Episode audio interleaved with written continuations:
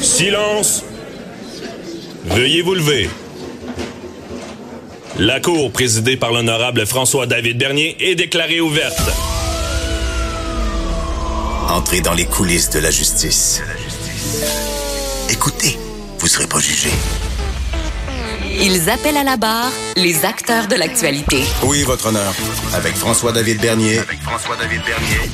Avocat à la barre. Cube Radio. Bonjour, bon début de semaine. euh, donc, bienvenue à l'émission.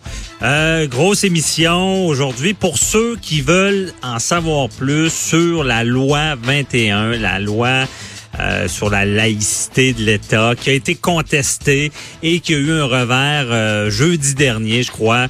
Euh, donc, à la fin de la semaine dernière, il y a eu un revers. On a refusé de la suspendre. Donc, on va y aller aujourd'hui sur l'aspect du de, de la contestation de tout ce qui est ch- charte, constitution avec Frédéric Bérard. On va y aller sur l'aspect aussi euh, les droits de la personne avec Julius Gray.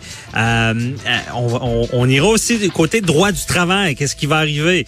Donc, sur l'aspect travail avec Maître Plamondon. Encore une fois, on va répondre à vos questions et aujourd'hui, on répond, on va répondre aux questions en droit du travail justement. Et on vous invite à les poser soit avec notre ligne 1 800 187 Cube Radio ou ben ou c'est le, le numéro complet c'est 1 877 827 2346 on veut vous lire également sur notre Facebook. Donc, écrivez-nous, écrivez-nous vos questions. Et je rappelle que c'est en lien avec le droit du travail. Euh, Maître Plamondon y répondra tout à l'heure. Euh, également, ben, c'est lundi, donc euh, je vous pose une petite colle en partant, une énigme judiciaire. Je suis allé thématique parce que, bon, c'est les, va- les vacances de construction sont commencées. Bon, il y, aura pas de construction, mais elle a un lien avec la construction euh, et euh, les petites rénovations d'été qu'on fait. Donc, c'est une dame qui voit son voisin se faire poser un superbe revêtement extérieur sur sa maison. Elle traverse et demande à l'entrepreneur de conclure un contrat sur place pour la même chose. Il refuse, prétextant qu'il n'a pas le droit. Je vous demande pourquoi. Et je vous donne des choix de réponse. A. Il a signé une clause d'exclusivité avec le voisin. B. Il n'a pas son permis de vendeur itinérant de l'OPC. Et C. Il n'a pas sa licence de la RBQ. On vous invite à répondre sur notre Facebook de Cube Radio. Facile à trouver. Euh, également, bon, euh, ce matin, on va y aller direct dans l'actualité. Euh, il y, a, y a eu un dossier, vous avez suivi ça, la CEPAC, euh, ce week-end. euh, on a évité la grève de justesse. Euh, il y a eu des négociations vraiment euh, toute la nuit. On a négocié presque toute la nuit pour arriver à une entente samedi matin, in extremis. On, on a fait euh, ce qu'on appelle une sorte de, de, de, de bon, j'oublie le nom.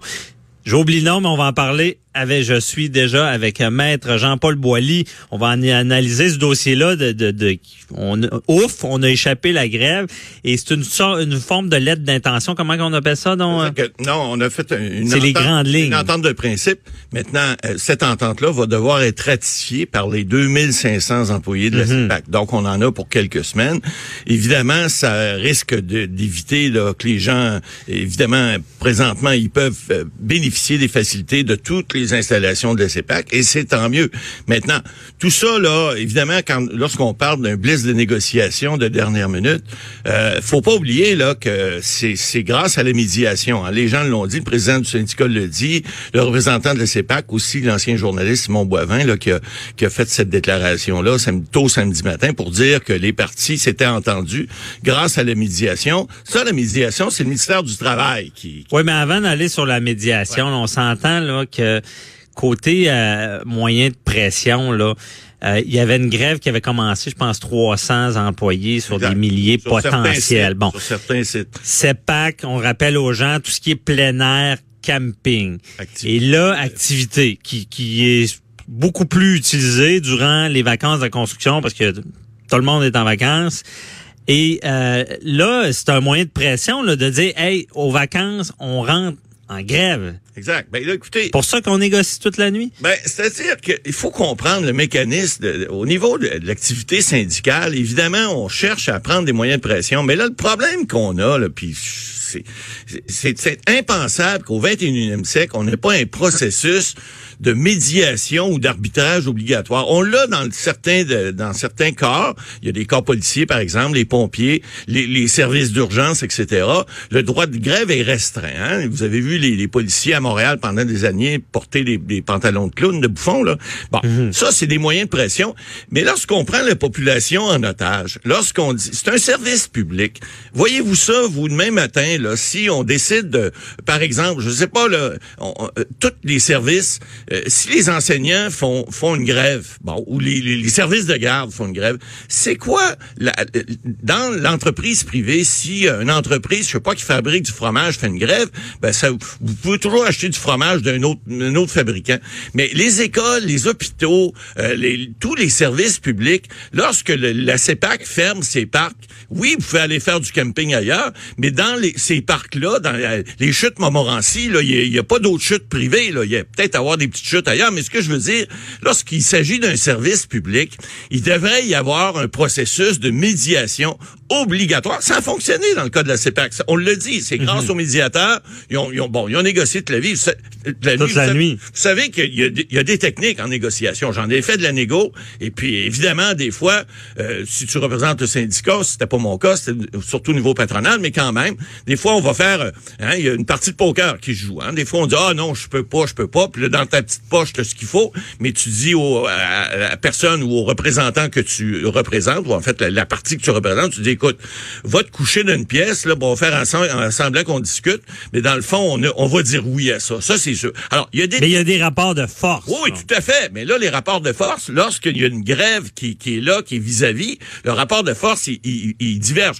On a entendu le président du syndicat dire, vous savez, on a eu ce qu'on voulait du côté monétaire. Vous savez, le monétaire, c'est pas toujours rien que des chiffres. Des fois, il y a, il y a- il y a du normatif là-dedans. Ça peut être des vacances. Alors là, il y a déjà, ils ont, ils ont- ils ont déjà mis la table pour dire, euh, c'est peut-être pas nécessairement ce que vous vouliez avoir. là. On parlait le 13 50 minimum qu'il y avait. J'ai hâte de voir le minimum qu'on va avoir parce que évidemment c'est des deux côtés. Qui dit médiation, faut que tu mettes de l'eau dans ton vin. Bon, chaque côté va le faire.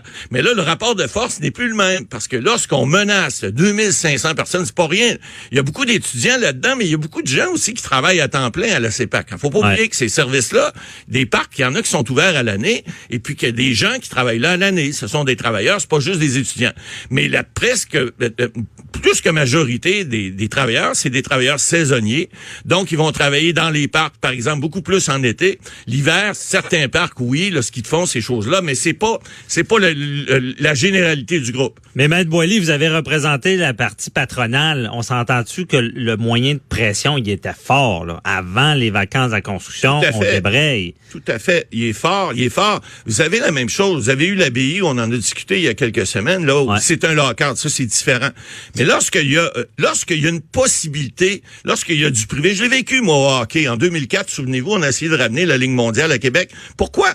Parce que la Ligue nationale avait décidé de mettre ses joueurs en lock-out. Alors, tout devenait possible. Donc, il y avait une possibilité de faire, ça n'a pas fonctionné pour d'autres raisons, mais il y avait une possibilité de faire autre chose. Lorsqu'on parle d'un organisme public, quand je vous disais tout à l'heure, si les écoles ferment, les hôpitaux ferment, il n'y a, a pas de possibilité de Il Il n'y a plus de service. Ben, parlons-en de ça. Est-ce qu'il y aurait pu avoir des briseurs de grève? Ben justement, la loi québécoise euh, ne permet pas d'engager des briseurs de grève, permet cependant aux employés cadres de venir remplacer. Mais là, vous avez dans ces dans ces endroits-là, vous avez des casse-croûtes, vous avez des gens qui sont au service ménager, etc., etc.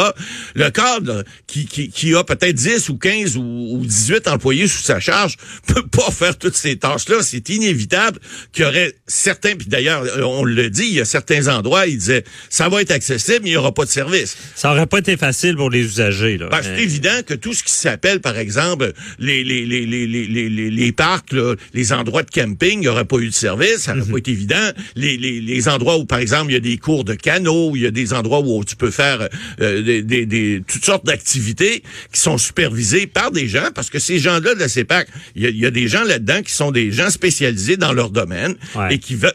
Alors, pour faire des activités, ça prend ces moniteurs-là, monitrices, et puis s'ils sont pas là, ben, ça devient dangereux pour la sécurité des gens. Donc, Bon. c'est certain que les Il n'y aurait pas eu de service, Ben, euh, moins de fun. les activités auraient été très restreintes. Oui. Maître Boily, tout le monde me pose la question, on doit vous la poser aussi. Pourquoi on négocie toute la nuit? Est-ce que c'est parce que c'était les vacances la construction ou c'est une pratique qui est normale? Ben, c'est- dans ben, un blitz de c'est- négo? Vous savez, c'est un peu comme à la cour. Souvent, vous savez que 90% des dossiers, Maître Bernier, se règlent la veille des procès ou l'avant-veille des procès, ou des fois la journée Ouais. même du procès. Alors, on le vit. Pourquoi? Parce qu'à un moment donné, lorsqu'on arrive devant un fait accompli, euh, je peux vous dire, euh, c'est pas facile toujours de dire à quelqu'un, regarde, là, il est minuit moins une, si tu fais pas ça, c'est comme l'agent de la paix qui vous dit, euh, écoutez, là, euh, vous allez rester là, puis là, vous bougez. Puis là, il dit, ben là, bougez pas ou je tire. Vous avez deux choix, hein? Vous bougez ou il tire, ou vous bougez pas, puis il tire pas. Alors, c'est un peu ça, le négo. Évidemment, des fois, malheureusement, il faut se rendre là. Là où j'en ai ce matin, puis je veux pas en faire une montée de lait, mais c'est clair que tous ces services-là publics devraient faire l'objet d'une loi, une nouvelle loi, j'en appelle au gouvernement, et Oh. faudrait faire une nouvelle loi, effectivement, pour forcer ces gens-là à aller en médiation. Ça a marché dans ce cas-là. Si ça marche pas, ben écoutez, on le fait pareil. En matière de divorce, par exemple, est-ce qu'on laisse les enfants sur le bord de la porte puis dire aux parents, vous vous entendez pas, les enfants, quand vos parents vous ont vous êtes entendus, là, vous reviendrez chez vos parents en attendant, vous allez rester dans la rue. Ah non. Ça marche pas. Alors, il y a des mesures provisoires, puis si ça marche pas après, ils sont pas, Là, sont pas après, entendus, ils vont devant un juge. Ben, c'est la même chose. La médiation pourrait être là, puis on pourrait aller après, facilement, Ouais. devant un arbitre qui va décider, comme dans tous les cas où il n'y a pas d'entente entre les parties. Ben ouais. Je pense qu'on en est rendu là. là. C'est bon. Merci, Maître Boily. Le message est lancé. Euh, on, on se reparle demain. Bonne journée. Bye bye. Restez là, on parle de la contestation de la loi de la, sur la laïcité avec Maître Frédéric Perrin.